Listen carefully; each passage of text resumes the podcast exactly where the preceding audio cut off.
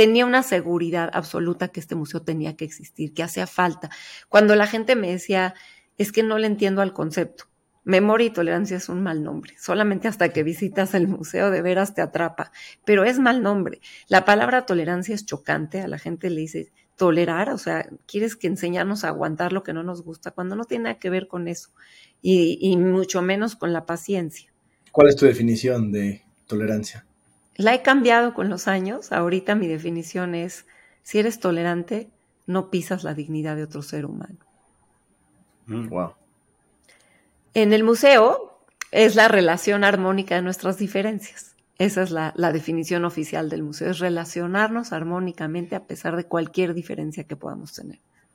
Ella es Sharon Saga, fundadora y directora del Museo Memoria y Tolerancia, un museo espectacular que está en la Ciudad de México que si no conoces tienes que visitar ya que transformará tu vida. En este episodio nos habla del concepto de la indignación propositiva, Asimismo, nos habla del reto de hacer realidad tu misión de vida y de convertirnos todos en accionistas en la calle. Mi nombre es Ricardo Mitrani. Y yo soy Jack Goldberg y esto es De Dientes para Adentro.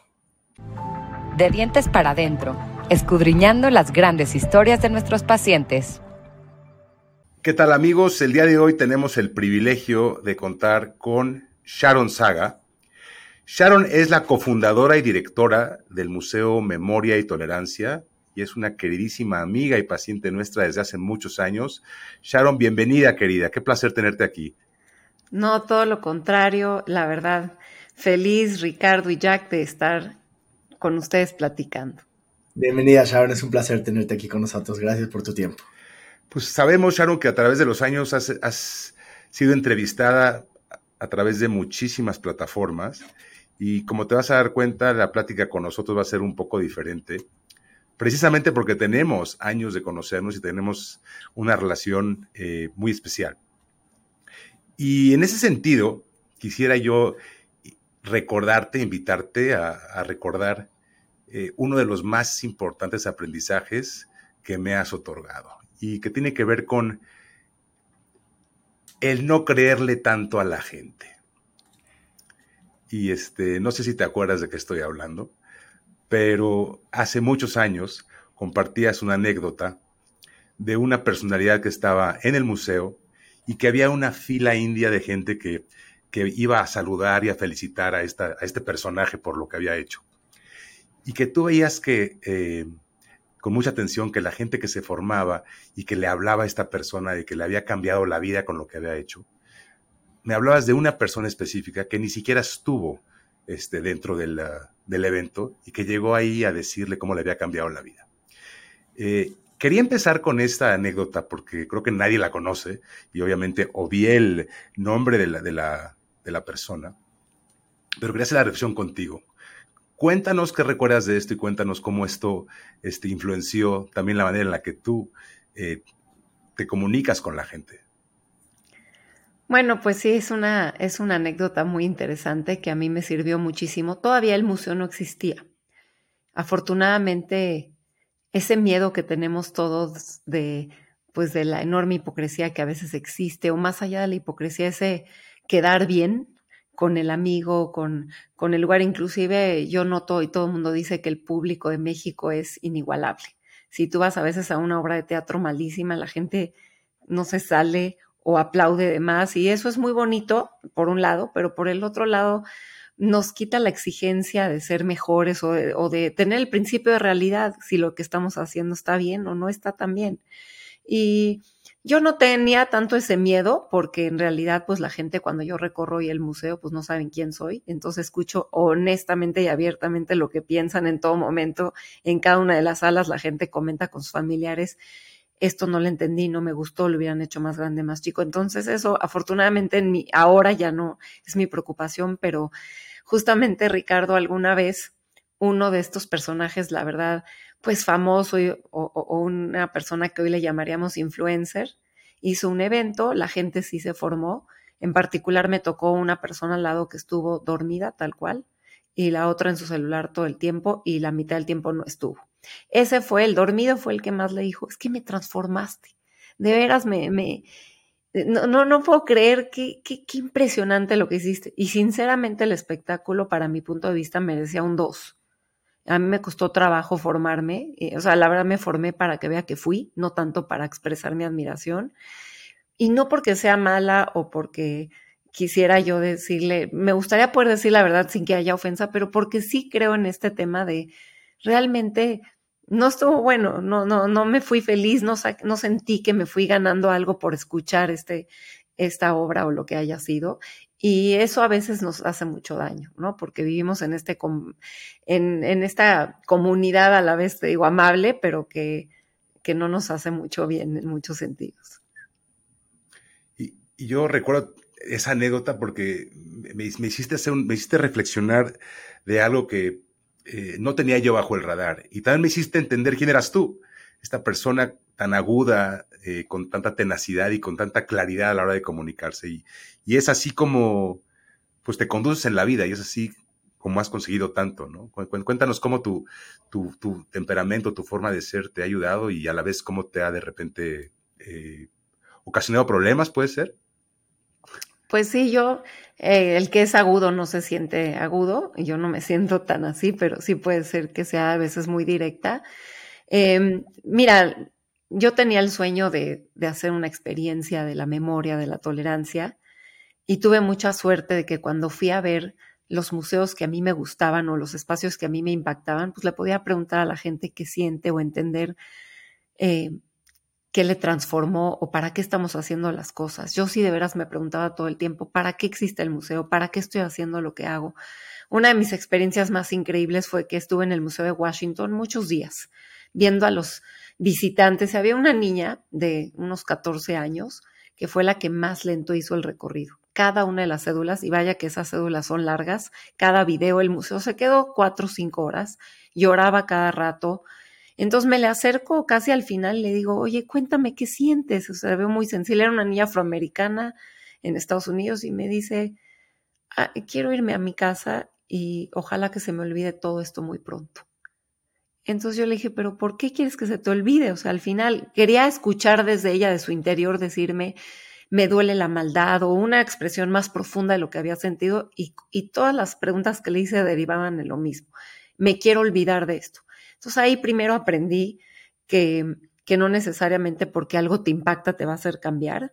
Muchas veces entras a una película que te duele, que es de terror, que es de miedo de la guerra, etcétera, pero no te mueve una parte tuya que no necesariamente te crea conciencia. Y la otra fue la honestidad de ese mismo museo del, que lo creo. Me dijo, la sala más cara de este museo costó dos millones de dólares, es un, una escultura blanca y el 90% de la gente piensa que está en obra negra que todavía no la acabamos. Entonces, no le hagas tanto caso a veces a los artistas. Este es el artista más reconocido, pero esta no sucedió. O sea, tienes que tener esa, esa fuerza de poderle decir inclusive al más grande diva de los artistas o al más grande museógrafo, esto no transmite. Y la verdad la vas a ver cuando traigas al primer grupo escolar, le pongas las cosas enfrente y te digan, y veas en su, en su rostro, en su cara, en sus expresiones, qué sintieron o qué no. Claro. ¿De dónde nace este, esta idea, este sueño de crear el museo, Shannon? Siéndoles honesta, nunca, nunca me gustaron los museos particularmente, ni tuve la intención de hacer un museo. No soy de las que viajo y digo, ay, voy a ver el Museo de Arte. Tampoco soy fanática del arte, ni, ni de los museos. Quería yo hacer un espacio que me permitiera brindar una experiencia. Pude haber hecho un documental o algo, una película, que no es lo mismo y, y cuando fui a la Marcha de la Vida, este viaje que hacemos los jóvenes a, mis 16 años, que tuve la, la experiencia de estar enfrente de un campo de exterminio, yo siempre digo, ¿qué significa campo de exterminio? Pues es una fábrica donde, donde se fabricaba sistemáticamente la muerte de una manera muy eficaz. Es un lugar energéticamente tan espantoso y poderoso que te transforma. Y yo cuando estuve ahí cambió bastante mi personalidad. Con mis compañeros me decían, ¿qué onda, Sharon? No eres la misma, vámonos a cenar. Ya, ya cuando había pasado eso, dice, ya muy adentro de mí, muy reflexiva, diciendo, a esto me voy a dedicar. Lo decidí muy joven. O sea, no eras esta niña que decía, me quiero olvidar de esto, sino todo lo contrario, ¿no? Todo lo contrario. Quiero entender más, quiero ver no nada más aprender muchísimo más de esto, sino ver por qué se está repitiendo. O sea, la verdad me, me, hacía un hoyo en el cerebro que, que tampoco se aprendió. Inclusive, este, que era muy reciente en ese momento. Había, me decían que había cientos de miles de sobrevivientes vivos y había muchísima gente que no sabía lo que pasó, no entendía para qué lo seguíamos exponiendo. Em, la gente le decía, este tema ya está sobreexpuesto. Y yo decía, ¿cómo decimos esto cuando hay tanta odio, tanta violencia, tantos genocidios vigentes? Y eso me taladraba en la cabeza, pero sabía, o sea, yo sí les tengo que confesar que nunca luché para entender cuál era mi misión en la vida. Eso se me vino muy fácil, muy, muy, lo digerí muy fácil. Yo me voy a dedicar a esto. Y, y sí dije a los seis años, voy a hacer un museo porque quiero, la gente no va a ir allá a vivirlo, ni a Ruanda, ni a Armenia, ni a Yugoslavia. Voy a hacer un museo que hable de, lo que es una biopsia de la humanidad, de qué somos capaces los seres humanos, por qué somos capaces de la más extrema maldad o lo contrario. Eso me atormentaba, quería entenderlo y, y a eso me quería dedicar. Híjole, pero aparte este término de una biopsia de la humanidad, que, que, honestamente lo que ustedes exhiben en el museo es una, más bien una biopsia de la deshumanidad, ¿no? Mostrando uno y otro genocidio, una y otra exposición donde muestras eh, la experiencia humana, pero desde un lugar de mucho, o sea, lo oscura que puede ser la experiencia humana, ¿no? Y a la vez la luz. Eso es lo que a mí me impactó de estudiar genocidios tantos años. Nunca me enfoqué en la historia, ni en las fechas, ni en los datos, ni en los nombres de los presidentes, ni eso se ve en el museo. Cuando uno entiende que tú, Ricardo, que yo, tengo una capacidad de destrucción enorme, no los nazis, no los grupos, no los eh, Hutus, no los grupos particulares, todos los seres humanos, ante la justificación perfecta y el momento ideal, digámoslo así, somos capaces de ejercer la maldad más absoluta. Lo único que nos falta es, como te digo, una serie de circunstancias que nos hacen acomodar en nuestra cabeza que tengo derecho de destruir esta vida, que esta persona no cabe, que no tiene lugar, y lo demás viene solo. Eso es lo más impactante cuando uno estudia genocidios. ¿Quiénes los aplicaron? Cientos de miles de doctores, de, de, personas que se dedicaban a la filosofía, a la ley. No importa tu formación, tres semanas bastan para cambiarte tu forma de pensar. O sea, en la Alemania nazi, 30 mil doctores les tomó tres semanas esterilizar a sus compatriotas, cuando antes se dedicaban a salvar vidas, en convencerse de que una persona que puede tener ceguera, sordera, no debía tener hijos y operarla en contra de su voluntad. 30 mil enfermeras. Y así te puedo dar tanta cantidad de ejemplos. La ministra de Cultura de Ruanda planeó hacer comandos de personas que tenían HIV para contagiar a los tutsis y que cuando acabe la guerra sigan muriendo. Y estas personas tenían, como te digo, les toma meses cambiar de actitud, de decisión y de acción cuando tiene una formación muy completa. Entonces, la educación no necesariamente nos da valores. Somos capaces de justificar cualquier acto, todas las personas, y a la vez lo contrario cuando estudias el comportamiento de las personas que arriesgaron sus vidas por extraños, también ellos no empezaron haciéndose héroes, ni se consideran héroes, hacían pequeñas cosas, algo que les va a llamar la atención cuando tú estudias, por ejemplo, el caso de una mujer que le, pedía a su esposo, hay que esconder a un vecino. la primera ella decía, no, no voy a arriesgar.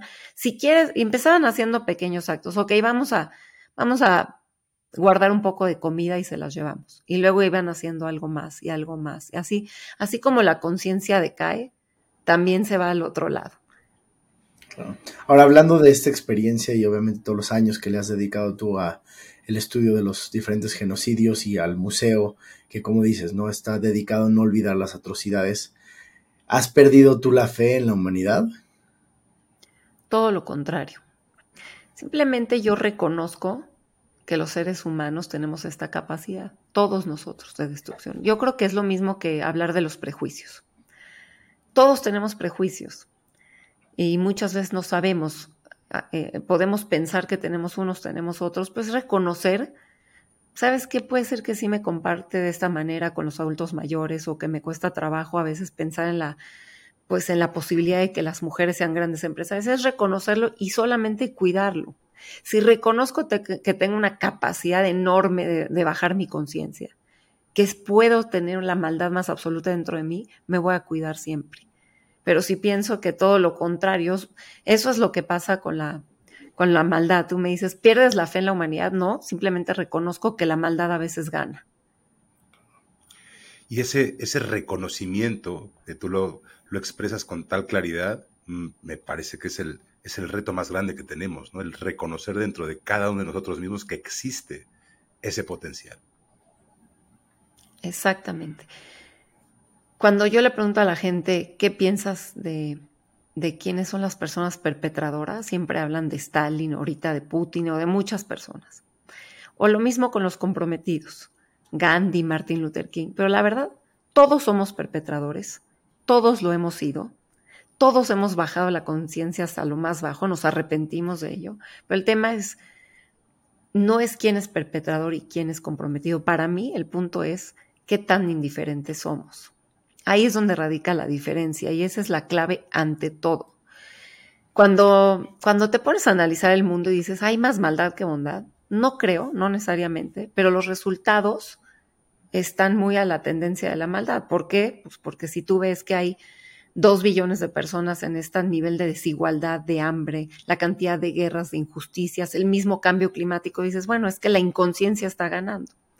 Sin embargo, tiene que ver más con que esta maldad le, gana que hay un ejército en billones de personas que somos indiferentes. La indiferencia, déjenme decirles la verdad, no existe. En términos prácticos, ser indiferente es no sentir algo hacia, hacia algo. Haz de cuenta que yo te diga, Oye, este, ¿te duele los feminicidios? Claro que me duele, a menos que seas sociópata o, ¿no? Pero el dolor existe. Lo que pasa es que no entendemos qué hacer con ese dolor. Si a mí algo me duele, ¿qué hago? Veo un documental, leo otro libro, le cuento a la gente de ese tema, me obsesiono el tema y creo que con eso, esa, estoy haciendo algo, pero no es suficiente. La información nada más es un pasito y la acción que eso es la, salir de la indiferencia, es hacer una pequeña acción que, que, eso que me duele me haga hacer algo y entonces el ejército de la maldad se va disminuyendo, disminuyendo, disminuyendo. Esa es la clave, no, no pensar que el problema es tan grande, me duele la, la pobreza, ¿qué voy a hacer yo? ¿Qué quieres que me ponga a repartir bolsitas o que Si pensamos así, entonces estamos siendo ejército y estamos siendo cómplices de la maldad y del problema. Y eso creo que ahí radica el nivel de conciencia de las personas. aventarnos a hacer algo, bien o mal.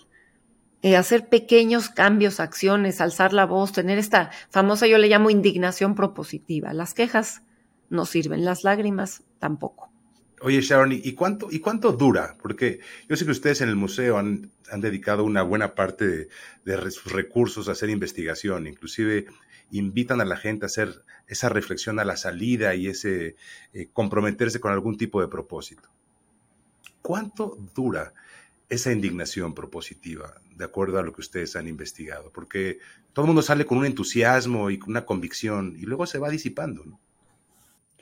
Yo creo que esa pasión o ese movimiento de ganas de hacer algo puede durar una vida. Hay gente que la conozco que, que sigue estudiando sobre la pobreza, que sigue, como te digo, algo le impacta o tú viste una película de cualquier injusticia, vamos a suponer que viste eh, la película de las personas que están inocentemente en la cárcel. Te duelen muchísimo, a lo mejor no duermes una noche y te va a seguir doliendo toda la vida. El tema es, como dices tú, la medición es si algún día estás dispuesto a hacer algo para cambiar esa realidad pequeño como dar un donativo de lo cantidad que sea o un día decir, ¿sabes qué?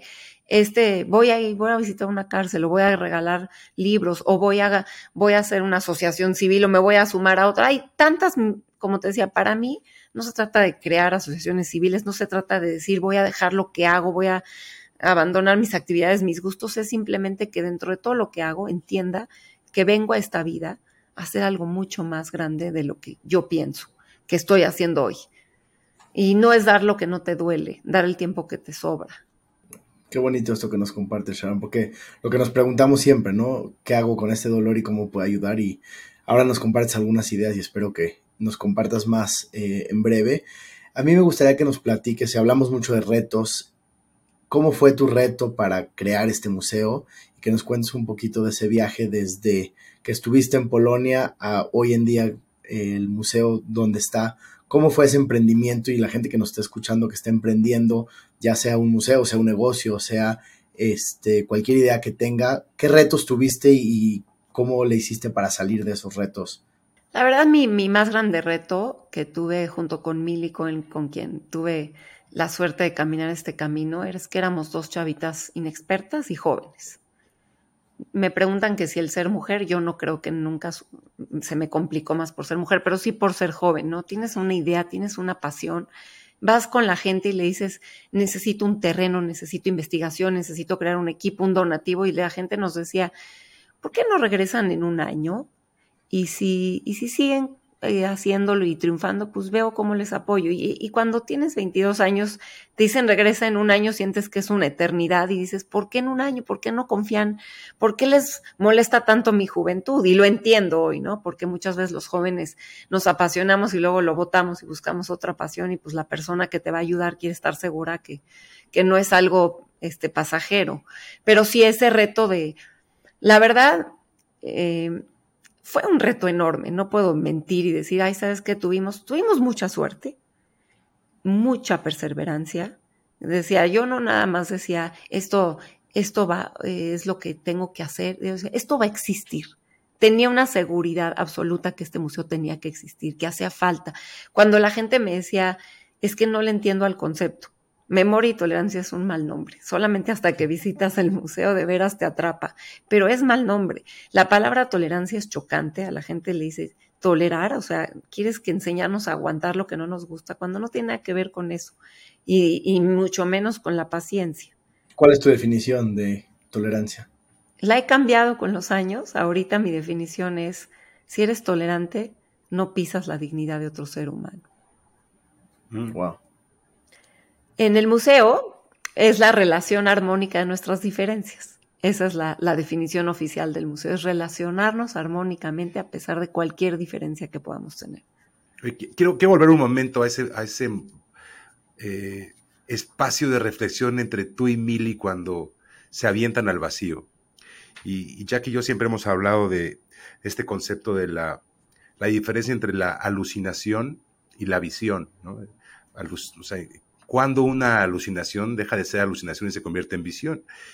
Y fundamentalmente tiene que ver con la posibilidad que una persona valide lo que el otro está viendo. Me parece que tanto tú como Milly, ambas validaron su alucinación, porque eran unas niñas y que se aventaron a hacer eso que otros no hacían. Entonces, eh, sí quisiera retomar un poco, que nos, que nos, que nos, cuentes ese terreno o, o, ese donativo que pedían, que había tal convicción de su parte que prácticamente parecería como que no, no podía ser una de las alternativas. Yo creo que hay algo que es súper contagioso en la vida. Esa es la pasión. Cuando una persona es apasionada, contagia a los demás, de lo que sea.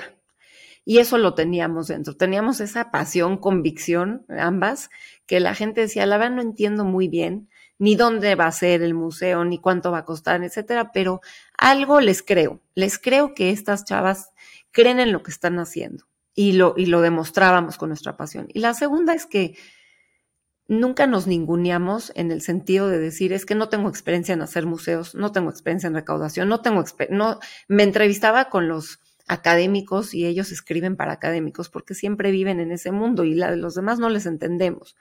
Y yo discutí y les decía, esto no se va a escribir así lo voy a probar, lo llevaba todo a la UNAM, ahí estaba un año con los chavos, ¿qué entiendes de esto? La verdad, nada. Entonces lo volvíamos a reescribir hasta que nos decían, esto me llega, esto lo... El museo lo hicimos a mano, lo hicimos con el alma. Cada frase la discutimos tantas veces, la planeamos, la... Y no, y no por eso fue lento. Por eso te decía que sí dedicamos muchísimas horas de nuestra vida sacrificando otras muchas cosas, que eso es la verdad. Sin embargo, como te decía, cuando digo tengo suerte, es porque a veces puedes sacrificar, tuvimos suerte, todo el tiempo tener la pasión, pero no ver el logro y no, ver el, y no verlo pasar. Y el museo en realidad tiene mucho destino, mucha energía. Escribimos ocho años a Auschwitz y nos llegó un vagón. Nos dijeron, va, sí les creemos que van a venir mil personas diarias después de ocho años de rechazo. Y así va pasando todo. El muro de Berlín, mm, cuando llegaron 30 sobrevivientes de Ruanda al museo el primer año, dijeron, escuchamos en la inauguración en el radio de Ruanda, es el único museo del mundo que habla de Ruanda. Y así, si te contara la cantidad de magia que, que fue sucediendo de, de apoyos, ¿Cuánta gente se sumó al museo como voluntaria? ¿Cuánto talento? los arquitectos, los museógrafos, todo el mundo peleando con pasión de esto debe ir acá, allá, porque esto se contagiaba, porque el museo es honesto. Tengo que ser honesta al decir esto. No quisimos hacer un museo del holocausto, nada más donde se hablara de la memoria de un pueblo. Queríamos hablar del museo de la memoria, de la capacidad de destrucción del ser humano. Hay siete casos de genocidio, siete casos tienen que ir. Y había, había genocidios como Camboyo que no había de investigación, pero había que ir a Yale a conseguirla, a rogar. Había genocidios que de veras ni siquiera eran reconocidos en, en, el momento, en el lugar, o había oposición, como pasó con Turquía. Nosotros dijimos, este, esto ocurrió, nadie puede borrar la historia Duele tanto como matar a esas personas, murió un millón y medio de personas, negarles que sucedió esto es volverlos a matar. Y teníamos esa honestidad, esa fe, esa creencia de que crear conciencia no tiene precio. Y la mejor. Que no tenían ninguna agenda política, que eso es parte de lo que ocurre en muchos, muchos organismos. Así es. Nos debíamos al sufrimiento de las víctimas, al, a este dolor que causa el odio en sí mismo de lo capaces que somos de odiar por nada. Y con esa convicción, y por eso te digo, esa honestidad se refleja en las paredes del museo. Por eso la gente que va dice, quiero traer a mi familia, quiero traer a mi empresa. Por eso lo visita medio millón de personas al año cuando no hay publicidad, cuando no invertimos en que sea obligatorio. Es un museo que la gente lo visita porque, la, como te digo, la, quieres crear conciencia en toda tu familia, en tus amigos y, y dices, voy a regresar. Medio millón de personas al año, son números increíbles que me imagino que fue difícil lograrlo. Y hablabas un poquito ahorita de los costos y, otra vez la gente que nos está escuchando, que está emprendiendo, que está con sus negocios, siempre busca este balance, ¿no? Entre crear o, lograr tu sueño, pero también a costa de qué. Cuéntanos en tu experiencia y si nos quieres compartir eh, de Mili, que hablabas de ella, cómo fue esto y qué costos, tanto personales como familiares como este de negocio tuvieron para poder lograr este sueño? Qué bueno que me lo preguntas, Jack, porque a mí me gusta ser realista con los chavos y sobre todo hoy en día con este, como dices, sí es cierto que buscamos un equilibrio en la vida, existe, se puede ser exitoso con equilibrio, pero no con toda la comodidad, ¿no? O sea, nada de un trabajo te va a gustar todo. Yo no entendía las finanzas ni de la construcción ni de no sé cuántas cosas que tuve que hacer. La primera es que me dijeron, el predial del Museo del Espectáculo Público, el permiso. Crees que a mí me gustaba hacer eso, pero hoy confundimos con que quiero trabajar en algo que me apasione y que todo me guste. No se puede, no todo gusta. es más, la mayor cantidad de cosas que hacemos no nos gusta, pero toca hacerlas. Y como, como bien lo dicen en el ejemplo de los deportes, si quieres ser un profesional, tienes que dedicar 10 horas diarias, pues así es en la vida. No hay triunfo, no hay gran logro si no hay sacrificio. Ahora, ¿qué nivel de sacrificio? No quiere decir decir, oye, no, nunca voy a ver a mi familia, no va a ver. No, no, sí las vas a ver. Vas a tomar decisiones personales que van a sacrificarse, porque no podía ir a fiestas. En mi familia siempre era el mismo reclamo de ella no va a ir. ¿Para qué la invitamos? No va a ir, no puede. Pues sí, es cierto. Y también tenía tres hijos chiquitos.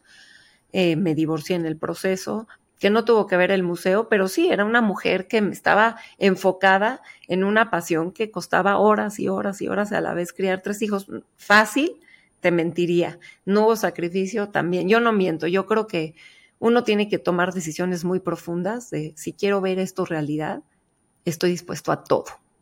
Lo, lo que es interesante, y en tu caso particular, que conocemos bien a tus tres hijos, es que estoy seguro que si les pregunto a ellos eh, qué opinan de la ausencia de su mamá mientras crecían, me van a decir todo lo contrario.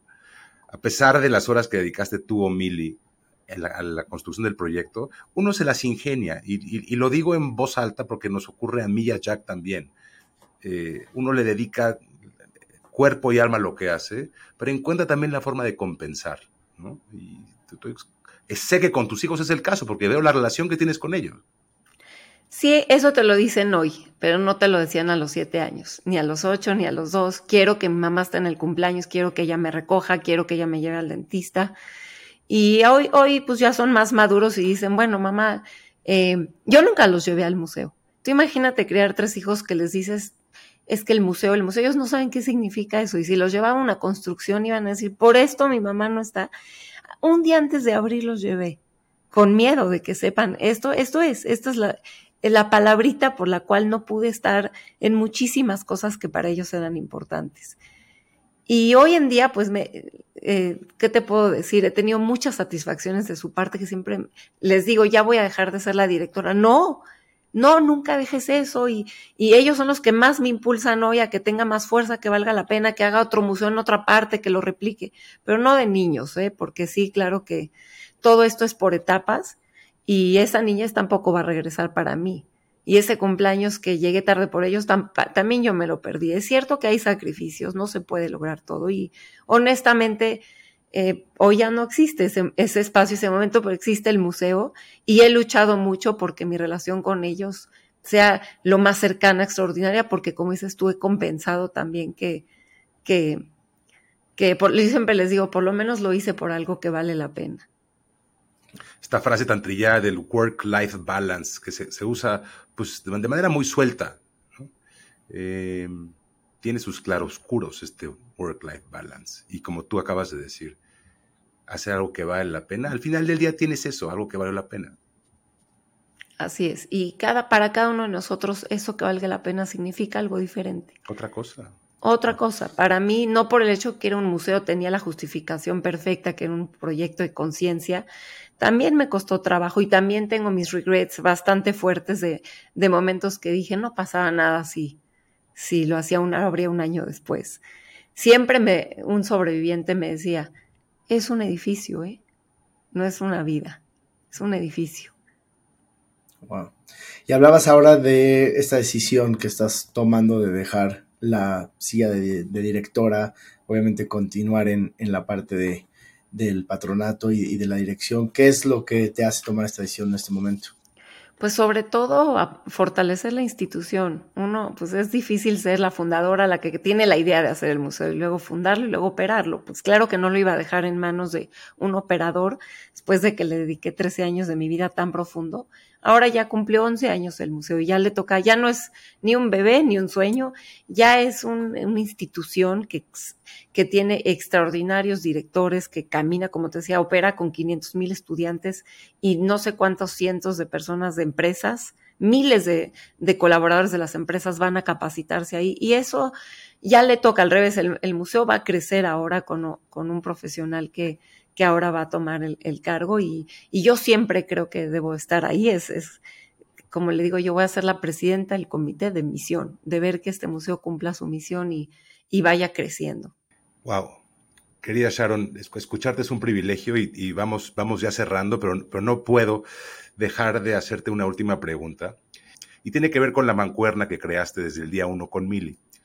Porque todos los que emprendemos y los que incursionamos y los que construimos, y que necesitamos esta otra persona que, como dije hace rato, valide nuestra alucinación y se convierta en visión.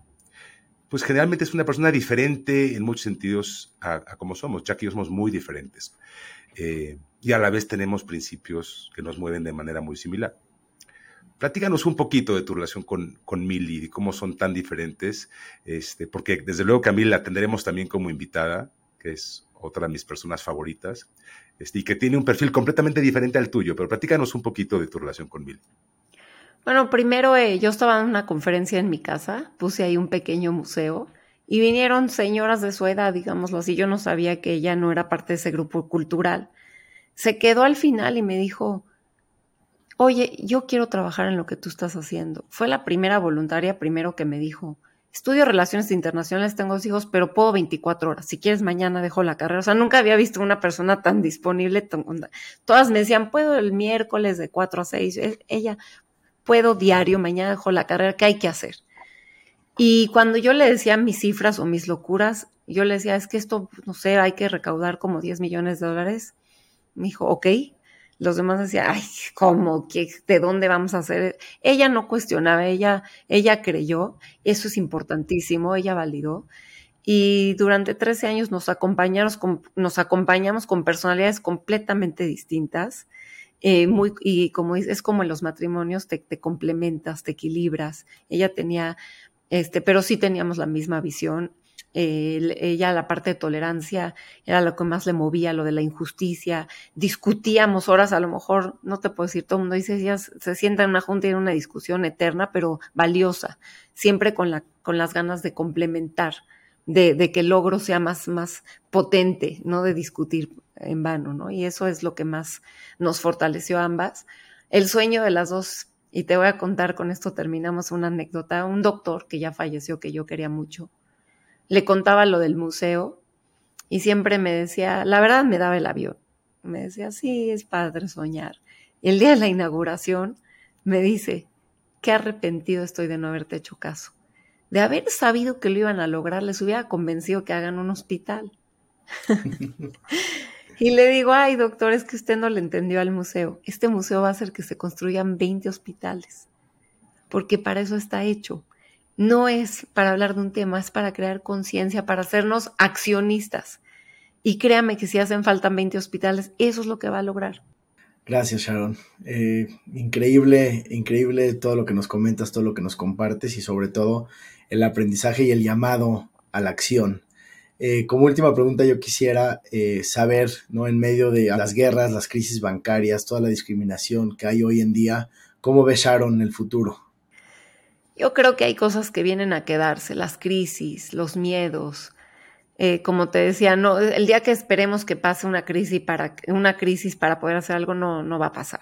Desde el 29 que yo estudié el crack del 29 hasta ahorita no, no cesa. Em, eh, yo creo que esta crisis que, que, que, no es nada más financiera, es esta crisis de inacción. Somos tan inertes para hacer las cosas. Esa es la crisis de la humanidad. Y es, es, nada más la decisión de actuar. Cuando yo le pregunto, al museo vino la nieta de Himmler o la nieta sobrina y agachaba la cabeza y lloraba con pesar, o han venido los nietos de los justos, de las personas comprometidas, de quien mi papá salvó vidas, arriesgó la de ella. Hoy, ¿qué arriesgamos? Nada. Ni nuestra seguridad, ni nuestra familia, nuestra economía es tomar la decisión de actuar. Ahí está la clave. De, yo, yo soy positiva, creo fuertemente en la humanidad y el, el, el peligro no es la maldad, es la indiferencia. Vamos a combatirla, pero desde mí. No voy a esperar a que el gobernante haga el otro, el de enfrente ya no me quejo, hago. Pues escucharte hablando es como, es como ver al museo eh, hablando. Eh, y esa es la belleza, ¿no? Que nos convertimos todos en este término que nunca lo había yo percibido así, en accionista. Y tú justamente lo que haces junto con Mili es, contagiar a la acción. Eh, Sharon, un privilegio tenerte de amiga de tantos años, de paciente de tantos años. Gracias por compartir con Jack y con nuestro auditorio este, estas perlas que nos das el día de hoy. Eh, desde luego, un episodio muy, muy especial. Eh, tener, tenerte con nosotros y tendremos, como decía, seguramente a Mili también en algún momento. Y bueno, eh, una invitación a la gente que conozca el museo, algo que quisieras decir a la gente, redes sociales, ¿cómo, cómo te gustaría cerrar en ese sentido? En www Memoria y Tolerancia, ahí aparece el recorrido, eh, todas las, las, redes sociales del museo. Tenemos un millón de seguidores, pero más allá de eso, es un museo, es las, nuestras redes sociales son, están llenas de contenido, de opiniones, vale la pena seguirlo. Pues ya escucharon este eh, Museo de Memoria y Tolerancia. Para que lo sigan, eh, gracias a todos por escucharnos. recuerden suscribirse, esto es de Dientes para Adentro y nos vemos la próxima semana. Muchas gracias. De dientes para adentro, escudriñando las grandes historias de nuestros pacientes.